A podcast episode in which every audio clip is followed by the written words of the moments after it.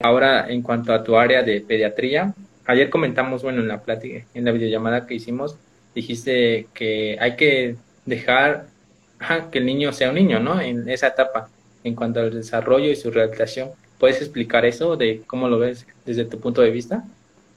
Sí, mira, es algo pues interesante, no solo vuelvo a repetir esta etapa pues de la niñez, ¿no? Eh, muchas de las veces, como te platicaba ayer, nos quedamos siempre con lo que el paciente no puede hacer y dejamos esta parte atrás de lo que sí puede hacer, ¿sabes? A veces como que, no, es que mira, el paciente no puede hacer esto, no puede hacer esto, no puede hacer esto. Es como, ok, de alguna manera influye, podría ser en el cuadro clínico muchas de las veces, dependiendo de la patología, pero también esta parte funcional en la que a veces la llegan a dejar hasta el último y obviamente tratar de recuperar esta parte es difícil, por lógica. Entonces, yo creo que a veces eh, tratar de, pues sí, ¿cómo explicarlo? De no ver al paciente como una patología y sino como una persona o como un ser humano, porque pues siento yo que la empatía es algo de las características principales que como fisioterapeutas debemos tener, incluso no como fisios, como profesionales de, de cualquier área de la salud. Entonces, pues sí, al niño, pues dejarlo ser niño, ¿no? Porque muchas de las veces, si no somos personas muy pacientes, lo digo por experiencia propia, pues tratar, ¿no? De hacerlo, porque pues al fin y al cabo es un niño, obviamente no te va a entender que estás aplicando el tratamiento para su patología, porque a lo mejor el niño inconscientemente no sabe, ¿no? Que está, que tiene una patología o, algo por el estilo. De ahí en fuera, pues esta parte de, de ser más eh, más tácticos o más humanos, si se puede decir así, con los pacientes, eh, porque luego nos llegan a, decir como que es que yo no vengo aquí a, que el paciente sea mi amigo. Ok, obviamente no va a ser tu amigo, pero de alguna manera que muestres un poquito de interés en, en la sesión, a lo mejor si le vas a poner ejercicio, pues empezar a por ahí a seguirle eh, la serie de acuerdo a lo que le vayas a poner, o por ahí acompañar el movimiento y ese tipo de aspectos aunque sean muy mínimos, de verdad tienen un impacto positivo en el paciente. Entonces, en general, traten al paciente por su nombre y, pues sí, por no, no por la patología. No sé tú qué pienses esta parte, que luego por ahí el ser muy rígidos, ¿no? Con los pacientes.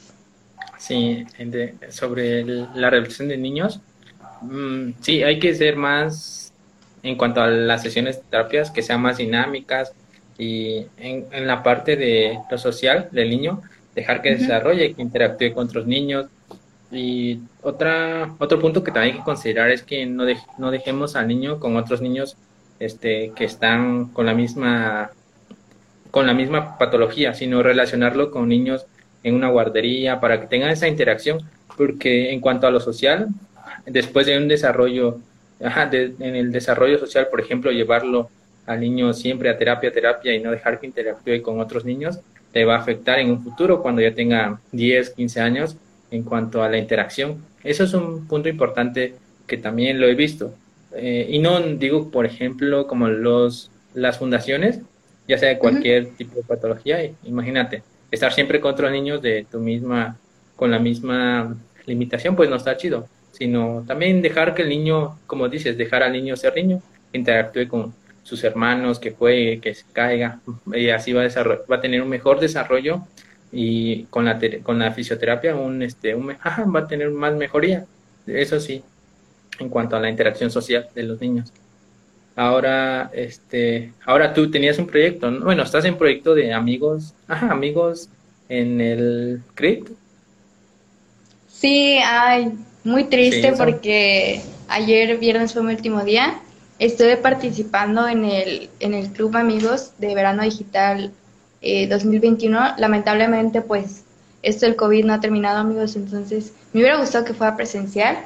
Eh, bueno, ya omitiendo ese detalle, la verdad fue una experiencia muy chida y justamente es un punto muy interesante lo que acabas de comentar porque va de la mano con esta, pues con esta, con este proyecto, ¿no? Que estoy participando ahorita, que es esa parte de que muchas de las fundaciones incluso no, que dependan del gobierno, sino de manera más social o más externa, el que traten de involucrar a niños, adolescentes o incluso jóvenes adultos a este tipo de convivencias o vínculos con personas que no tienen nada que ver eh, como tal pues con estas instituciones es algo muy padre.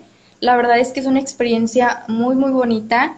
Eh, es muy bello también ver cómo otras personas que no tienen nada que ver con la salud eh, están interesados en crear pues esta amistad, ¿no? Con, con el amigo eh, Teletón que te llegan a, asignar. Y pues nada, la verdad fue una experiencia de verdad bellísima. Estoy muy contenta de haber participado y muy feliz por ahí con las, con las coordinadoras que, que siempre estuvieron muy accesibles en cuanto al proceso de inscripción.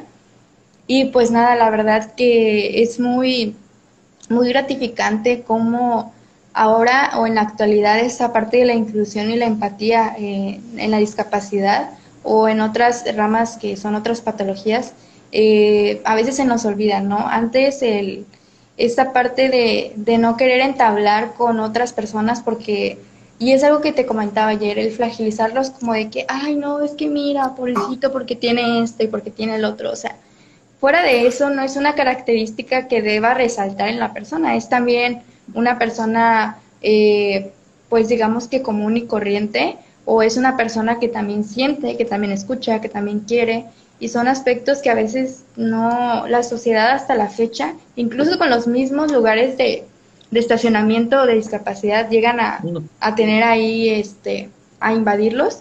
Entonces, pues sí, es un proyecto que la verdad, como tal, el objetivo que dice que es eh, generar una inclusión, una empatía, aprender a escuchar y a ser paciente, es algo que la verdad lo cumple en toda la extensión de la palabra. Sí, eso de integrar a, a, más personas en cuanto a la rehabilitación o la interacción es bastante bueno.